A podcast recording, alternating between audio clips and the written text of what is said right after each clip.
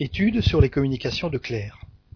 Ces communications sont surtout instructives en ce qu'elles nous montrent un des côtés les plus vulgaires de la vie, celui de l'égoïsme.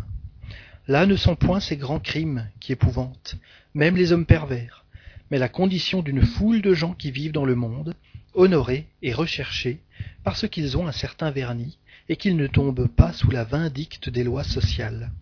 Ce ne sont point non plus, dans le monde des esprits, des châtiments exceptionnels dont le tableau fait frissonner, mais une situation simple, naturelle, conséquence de leur manière de vivre et de l'état de leur âme. L'isolement, le délaissement, l'abandon. Voilà la punition de celui qui n'a vécu que pour lui. Claire était, comme on l'a vu, un esprit très intelligent, mais un cœur sec. Sur la terre, sa position sociale, sa fortune, ses avantages physiques lui attiraient les hommages qui flattaient sa vanité, et cela lui suffisait. Là, elle ne rencontre que l'indifférence, et le vide se fait autour d'elle, punition plus poignante que la douleur, parce qu'elle est mortifiante, car la douleur inspire de la pitié, de la compassion, c'est encore un moyen d'attirer les regards, de faire occuper de soi, d'intéresser à son sort. La sixième communication renferme une idée parfaitement vraie, en ce qu'elle explique l'obstination de certains esprits dans le mal. On s'étonne d'en voir qui sont insensibles à la pensée, au spectacle, au spectacle même du bonheur dont jouissent les bons esprits. Ils sont exactement dans la position des hommes dégradés qui se plaisent dans la fange et dans les joies grossières et sensuelles. Là, ces hommes sont en quelque sorte dans leur milieu. Ils ne conçoivent pas les jouissances délicates, ils préfèrent leurs haillons souillés aux vêtements propres et brillants, parce qu'ils y sont plus à, leur aise, leurs fêtes bachiques au plaisir de la bonne compagnie. Ils se sont tellement identifiés avec ce genre de vie qu'il est devenu pour eux une seconde nature. Ils se croient même incapables de s'élever au-dessus de leur sphère. C'est pourquoi ils y restent jusqu'à ce qu'une transformation de leur être ait ouvert leur intelligence en développant en eux le sens moral et les ait rendus accessibles à des sensations plus subtiles. Ces esprits, lorsqu'ils sont désincarnés, ne peuvent instantanément acquérir la délicatesse du sentiment, et pendant un temps plus ou moins long, ils occuperont les bas-fonds du monde spirituel comme ils ont occupé ceux du monde corporel. Ils y resteront tant qu'ils seront rebelles au progrès, mais à la longue, avec l'expérience, les tribulations, les misères des incarnations successives, il arrive un moment où ils conçoivent quelque chose de mieux que ce qu'ils ont. Leurs aspirations s'élèvent, ils commencent à comprendre ce qui leur manque, et c'est alors qu'ils font des efforts pour l'acquérir et s'élever. Une fois entrés dans cette voie, ils y marchent avec rapidité, parce qu'ils ont goûté d'une satisfaction qui leur paraît bien supérieure, et auprès de laquelle les autres n'étant que de grossières sensations, finissent par leur inspirer de la répugnance. Demande à Saint Louis. Que faut-il entendre par les ténèbres où sont plongées certaines âmes souffrantes? Seraient-ce là les ténèbres dont il est souvent parlé dans les Écritures? Réponse. Les ténèbres dont il s'agit sont en réalité celles qui sont désignées par Jésus et les prophètes en parlant du châtiment des méchants. Mais ce n'est encore là qu'une figure destinée à frapper les sens matériels de leurs contemporains qui n'auraient pu comprendre la punition d'une manière spirituelle.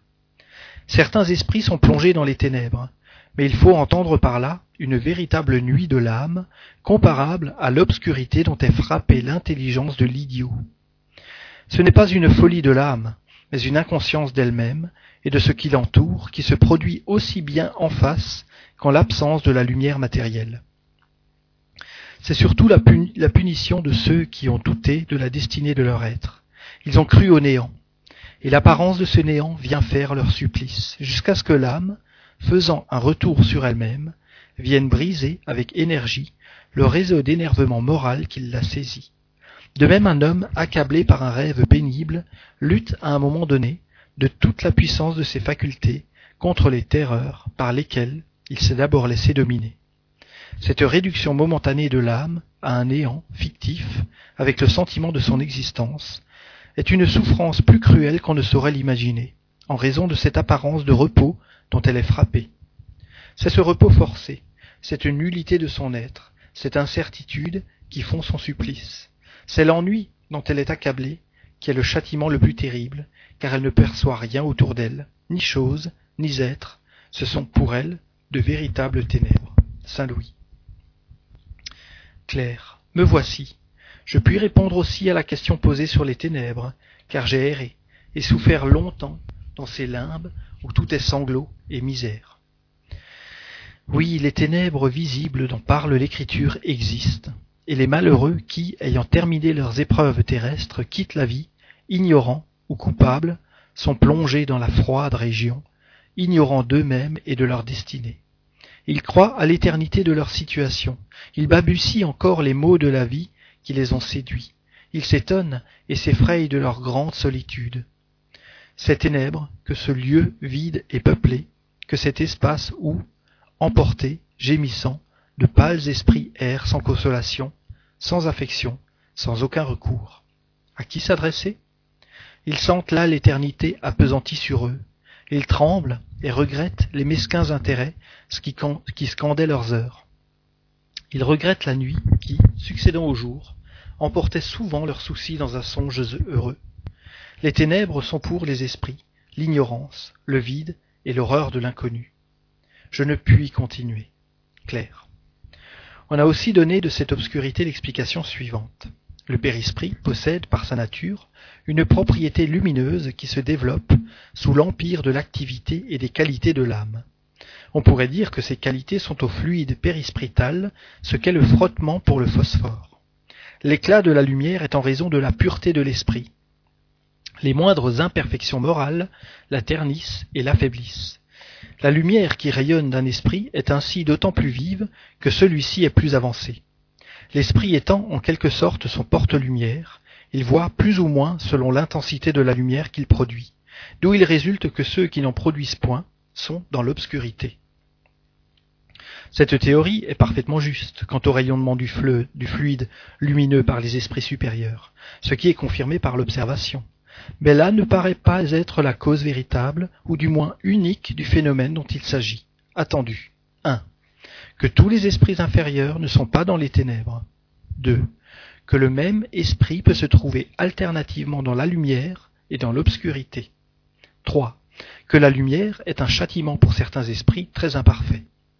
Si l'obscurité où sont plongés certains esprits était inhérente à leur personnalité, elle serait permanente et générale pour tous les mauvais esprits, ce qui n'est pas, puisque des esprits de la dernière perversité voient parfaitement tandis que d'autres, qu'on ne peut qualifier de pervers, sont temporairement dans de profondes ténèbres.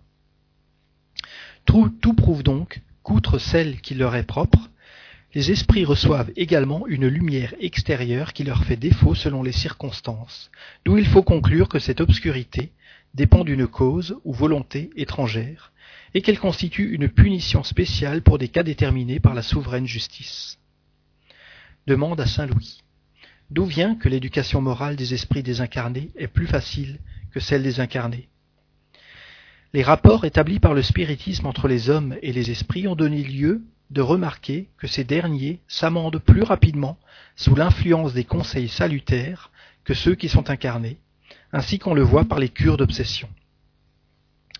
Réponse de la Société de Paris. L'incarné, par sa nature même, est dans un état de lutte incessante, en raison des éléments contraires dont il est composé, et qui doivent le conduire à sa fin providentielle en réagissant l'un sur l'autre.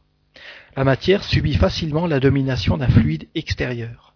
Si l'âme ne vient réagir de toute la puissance morale dont elle est capable, elle se laisse dominer par l'intermédiaire de son corps, et suit l'impulsion des influences perverses dont elle est entourée, et cela avec une facilité d'autant plus grande que les invisibles qui l'étreignent attaquent de préférence les points les plus vulnérables les tendances vers la passion dominante. Pour l'esprit désincarné, il en est tout autrement. Il est encore, il est vrai, sous une influence semi-matérielle, mais cet état n'a rien de comparable à celui de l'incarné. Le respect humain, si prépondérant chez l'homme, est nul pour lui, et cette pensée ne saurait l'astreindre à résister longtemps aux raisons que son propre intérêt lui montre comme bonnes. Il peut lutter, et même généralement il le fait avec plus de violence que l'incarné, parce qu'il est plus libre, mais aucune vue mesquine d'intérêt matériel, de position sociale, ne vient entraver son jugement. Il lutte par amour du mal, mais il acquiert bientôt le sentiment de son impuissance vis-à-vis de la supériorité morale qui le domine. Le mirage d'un avenir meilleur a plus d'accès sur lui parce qu'il est dans la vie même où il doit s'accommoder, s'accomplir, et que cette perspective n'est pas effacée par le tourbillon des plaisirs humains. En un mot, n'étant plus sous l'influence de la chair, c'est ce qui rend sa conversion plus facile, lorsque surtout il a acquis un certain développement par les épreuves qu'il a subies. Un esprit tout à fait primitif serait peu accessible au raisonnement, mais il en est autrement chez celui qui a déjà l'expérience de la vie. D'ailleurs, chez l'incarné, comme chez le désincarné, c'est sur l'âme, c'est par le sentiment qu'il faut agir. Toute action matérielle peut suspendre momentanément les souffrances de l'homme vicieux, mais elle ne peut détruire le principe morbide qui est dans l'âme. Tout acte qui ne tend pas à améliorer l'âme ne peut la détourner du mal. Saint Louis.